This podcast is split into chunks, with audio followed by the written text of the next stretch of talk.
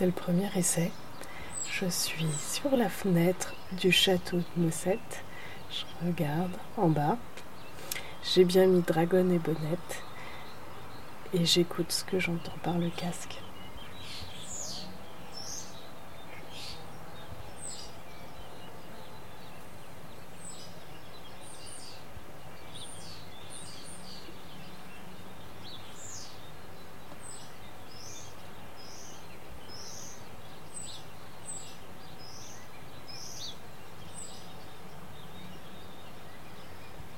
C'est le début du printemps, un peu en avance.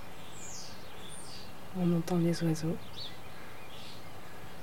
Il y a un bruit de fond, une machine à moteur, peut-être une tronçonneuse.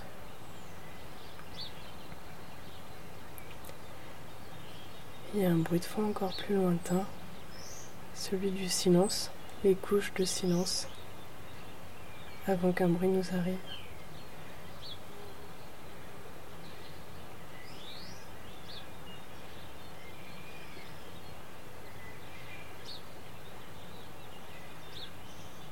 Ce silence-là, je le connaissais avant dans le Jura. C'est là où je l'ai rencontré la première fois.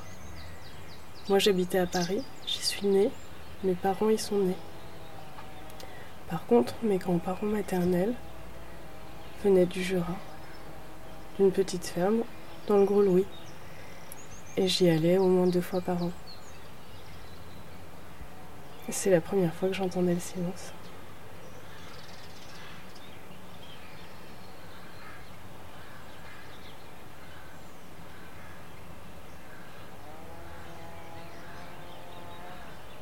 C'est-à-dire qu'en fait, il n'y a pas de silence, mais qu'aucun bruit nous agresse.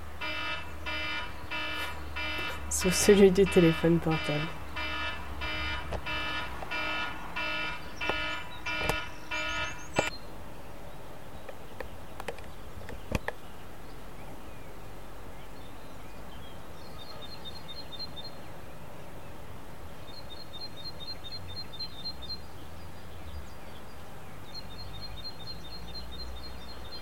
De ma fenêtre tout en haut du village, où je suis assise en plein soleil.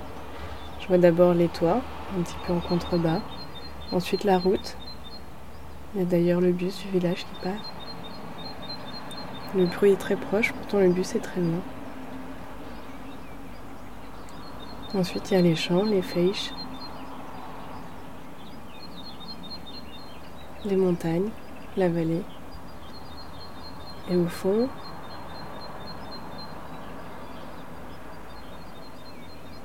Comme derrière une petite brume, il y a le caniveau. Lorsque j'étais chez mes grands-parents dans le Jura, on vivait dans la ferme familiale. C'était une très grande bâtisse qui avait été partagée en deux entre deux cousins, dont ma grand-mère avait hérité d'une partie. Devant la fenêtre, devant la porte, il y avait le potager, une très grande prairie, un petit peu pentue sur la gauche, à droite, il y avait la rivière, puis la route nationale, assez loin. Et ensuite la voie ferrée où passaient de temps en temps les Michelin, bordée d'une petite forêt de sapins. À gauche, il y avait surtout ce qu'on appelait la charnière. C'était un petit chemin entre les arbres où passaient régulièrement les troupeaux de vaches, et alors c'était tout boueux.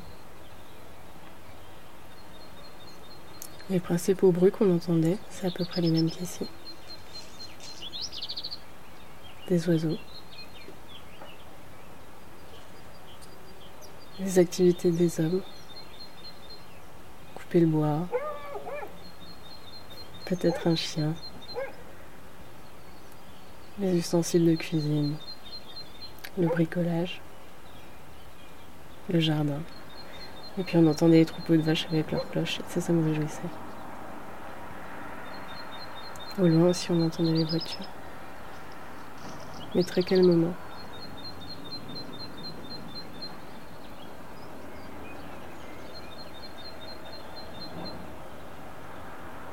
Il y avait les mouches aussi. C'est pas encore la saison, mais bientôt nous en avons.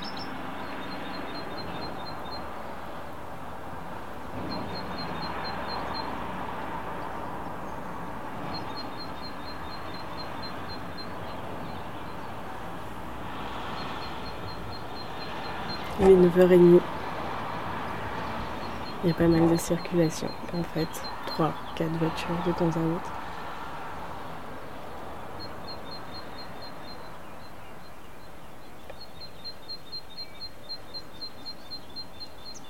C'est ma mère qui m'a fait comprendre que je me suis installée ici peut-être grâce à cause du Jura, que ça y ressemblait sacrément. La montagne est là et elle est douce. Et en même temps, il y a un moment enneigé pas loin.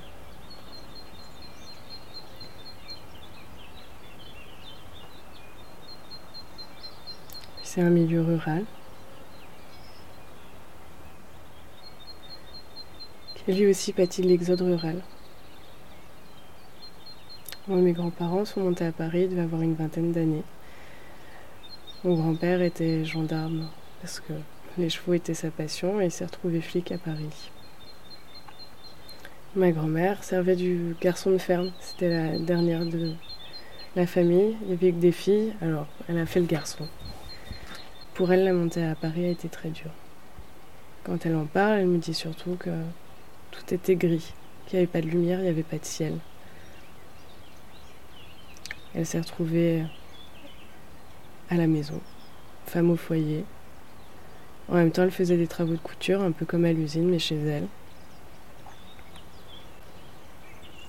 Mes grands-parents sont installés, sans trop y réfléchir, dans le quartier où travaillait mon grand-père. C'était le 16e arrondissement, un quartier extrêmement bourgeois de Paris. Alors que mes grands-parents, évidemment, n'étaient pas du tout bourgeois. La plupart des amis de ma grand-mère, c'était plutôt les concierges du quartier. Puis petit à petit, ils ont fait leur nid. Ils sont restés euh, presque toute leur vie dans le même immeuble. Ils ont fini par acheter un appartement. Et ils ont vécu là, avec ma tante, qui était vieille fille, et qui a toujours vécu avec eux, jusqu'à sa mort, à 56 ans.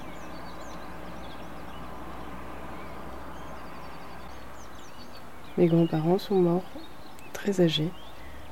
Mon grand-père avait 101 ans, ma grand-mère 96 ou 97.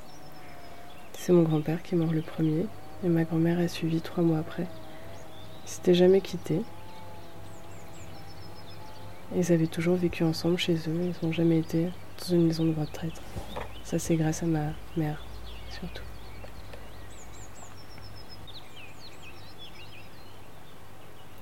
Si aujourd'hui j'enregistre tout ça, c'est parce que depuis quelques années, sur la table de mon bureau, il y a des cassettes audio. Des vieilles cassettes, comme avant. Je n'ai jamais eu le courage d'écouter. C'est ma tante qui les a confiées à ma mère.